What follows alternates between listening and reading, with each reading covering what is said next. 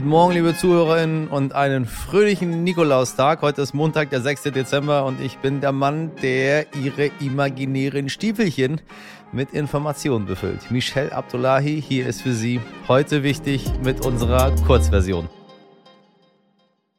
Zuerst für Sie das Wichtigste in aller Kürze. Heute gibt die SPD bekannt, mit wem sie ihre sieben Kabinettposten besetzen wird. Seit dem Wochenende gelten deutlich strengere Einschränkungen für Ungeimpfte, unter anderem 2G im Einzelhandel. Und das Leibniz-Institut für deutsche Sprache präsentiert neue Wörter. Bin mal gespannt. Was wichtig war. Nach dem großen Zapfenstreich am Donnerstag geht es jetzt los mit den warmen und herzlichen Worten zum Abschied von Kanzlerin Angela Merkel. Und besonders große Worte hat der ebenfalls scheidende Bundestagspräsident Wolfgang Schäuble in der Bild am Sonntag gefunden. Er lobte ihre analytischen Fähigkeiten, mit denen sie früher als andere nicht nur in meiner Partei gesellschaftliche Veränderungen und Stimmungen erkannte. Dabei gehörte er zeitweise zu ihren größten Kritikern. Auch noch Innenminister Horst Seehofer sagte, sie hat ihr Amt mit unglaublicher Präzision und Hartnäckigkeit geführt. Ich habe in 50 Jahren Politik kaum jemanden von ihrem Format getroffen. Naja, ist alles ziemlich nüchtern, was die da gesagt haben. So, cool gemacht, Frau Merkel, hätte ich gesagt. Aber mich fragt ja niemand. Außerdem besucht äh, Papst Franziskus am Wochenende unter anderem das Flüchtlingscamp auf Lesbos und macht auf die Situation der Geflüchteten aufmerksam. Franziskus wich vom Protokoll ab, um den Menschen näher zu kommen. Bei Terroranschlägen in Mali und Niger wurden 140 Menschen getötet. Bewaffnete seien am Samstag mit Motorrädern auf einen Militärstützpunkt gefahren. In der Region haben sich viele bewaffnete Gruppen dem IS oder Al-Qaida angeschlossen. Die Berliner SPD hat dem Koalitionsvertrag des Landes zugestimmt. Die designierte regierende Bürgermeisterin Franziska Giffey bezeichnete das Papier als große Chance. Und wenig überraschend, für uns trotzdem eine Meldung wert, die SPD und die FDP haben dem Koalitionsvertrag der Ampel zugestimmt. Was wichtig wird. Wir bleiben direkt bei der neuen Ampel. Die schaltet jetzt nämlich auf grün. Nichts mehr mit gelb. Genug gewartet. Ja, meine redaktionelle Koalition liebt Ampelmetaphern, meine Damen und Herren. Ab dieser Woche geht es nämlich richtig los und wir werden wohl eine neue Regierung bekommen. Nachdem am Wochenende SPD und FDP den Vertrag zugestimmt haben, wird heute das Ergebnis der Urabstimmung der Grünen erwartet. Allerdings muss man dazu sagen, sollten die Grünen nicht zustimmen, wäre das eine sehr, sehr große Überraschung. Wobei hatten wir nicht mal einen der so plötzlich dann doch nicht mehr wollte vor vier Jahren. Wobei das war anders, ne? Der, der hat früher entschieden auszusteigen. Jetzt ist er dabei. Die Rede ist von Christian Lindner. Sie erinnern sich, wenn Sie ein bisschen älter sind, meine Damen und Herren. Noch im Laufe des Montags will die SPD auch endlich ihr Kabinett benennen. Insgesamt sieben Posten sind zu vergeben und die Karl Lauterbach Ultras werden endlich erfahren, wer denn jetzt der oder die neue Gesundheitsministerin wird. Halleluja, es wird Zeit. Wenn das geschafft ist, kann am Dienstag der neue Koalitionsvertrag unterzeichnet werden und am Mittwoch soll Olaf Scholz offiziell vom Bundestag in einer geheimen Abstimmung zum neuen Bundeskanzler gewählt werden.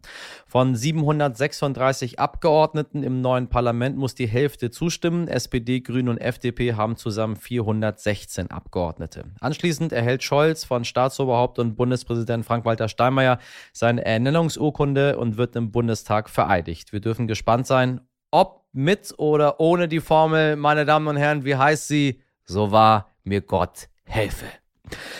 Danach übergibt ihm Bundeskanzlerin Angela Merkel die Regierungsgeschäfte und entweder noch am Mittwoch oder am Donnerstag folgt die erste Sitzung des neuen Bundestags. Am Freitag bricht Scholz zu seiner ersten Auslandsreise auf und stellt sich offiziell vor, da wird es bei ihm nach Frankreich zu Emmanuel Macron gehen. Auch Merkel reiste vor 16 Jahren zuerst nach Frankreich und dann direkt nach Brüssel.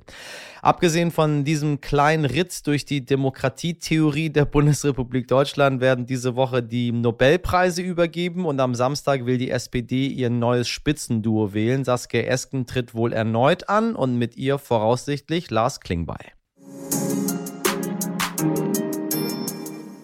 Wer hat sich denn nun durchgesetzt im Koalitionsvertrag? Wer geht als Gewinner vom Platz? Und ist das überhaupt wichtig, frage ich mich auf der anderen Seite. Also, trotzdem haben wir darüber geredet, nämlich mein Kollege Horst von Butler, Chefredakteur von Kapital und Leiter des Hauptstadtbüros von Stern, Kapital und Business Punk, sagt, lass die doch erstmal arbeiten. Richtig, Horst. Deswegen rede ich so gern mit ihm. Und trotzdem sieht man auf den 177 Seiten, welche Partei an welcher Stelle, sagen wir mal, dominanter war. Im dritten Teil unserer Analyse sprechen wir heute über die Veränderungen für Jugendliche, den Klimaschutz und diesen neuen Stil, den SPD, Grüne und FDP prägen wollen. Es soll keinen faulen Handel mit Kompromissen geben, sondern ein integratives Miteinander. Junge Leute, ähm, Führerschein soll irgendwie runtergehen. Man darf ja eigentlich ab 18, dann mit 17 begleitet, wenn jemand dabei ist. Was ich völligen Quatsch finde, ehrlich gesagt. Wenn man ein Auto, wenn man einen Führerschein hat, möchte man gerne alleine fahren und nicht mit seinem Vater. Äh, das soll jetzt runtergehen auf 16. Ist das richtig?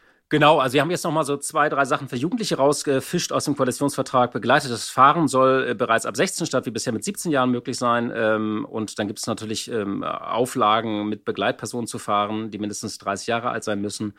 Ähm, das ist das eine. Und beim Wahlrecht wollen sie auch was tun. Äh, das würden sie bei der Wahl zum Bundestag auch auf 16 Jahre senken. Dafür müsste aber das Grundgesetz geändert werden.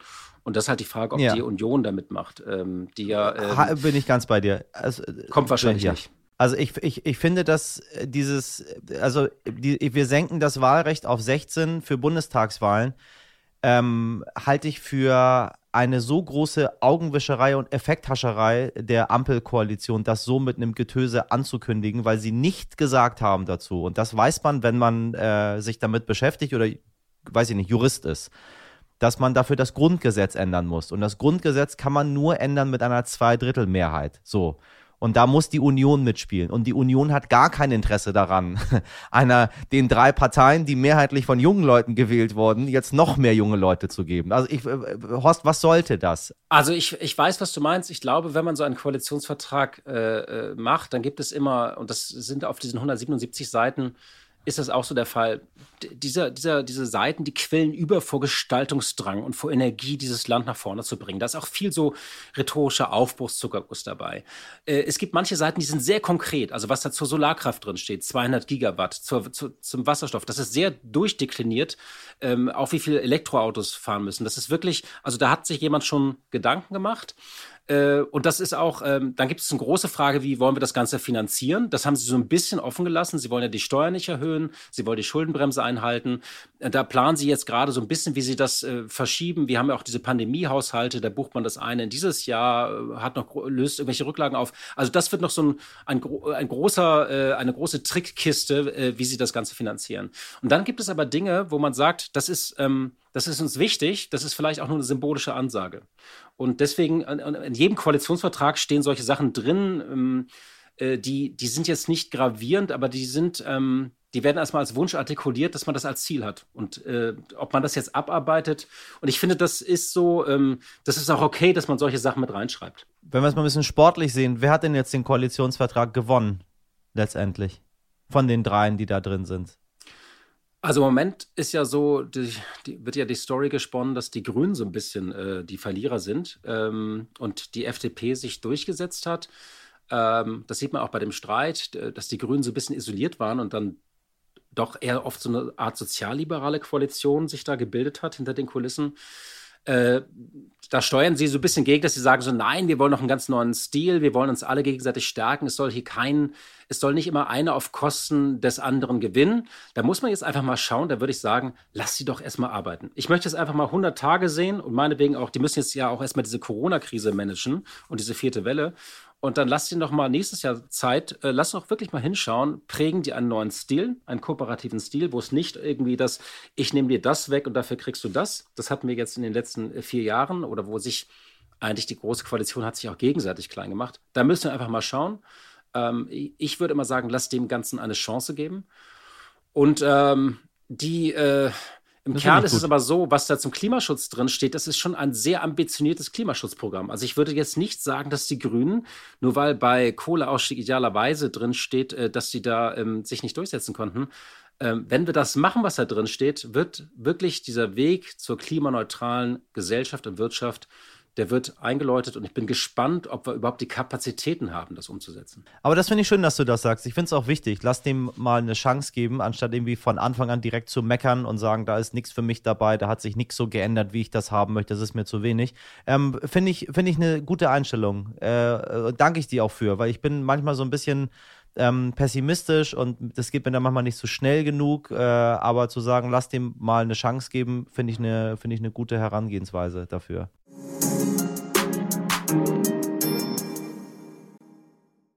So, das war der Montag. Falls Sie alles in unserer Vollversion hören möchten, kein Problem. Die gibt es genauso kostenlos. Einfach auf die pinke Kachel klicken. Für Anregungen und Themen haben wir immer ein offenes Ohr unter heute wichtig jetzt stern.de. Und jetzt wünsche ich Ihnen einen schönen Nikolaus. Machen Sie was draus. Ihr Michel Abdullahi.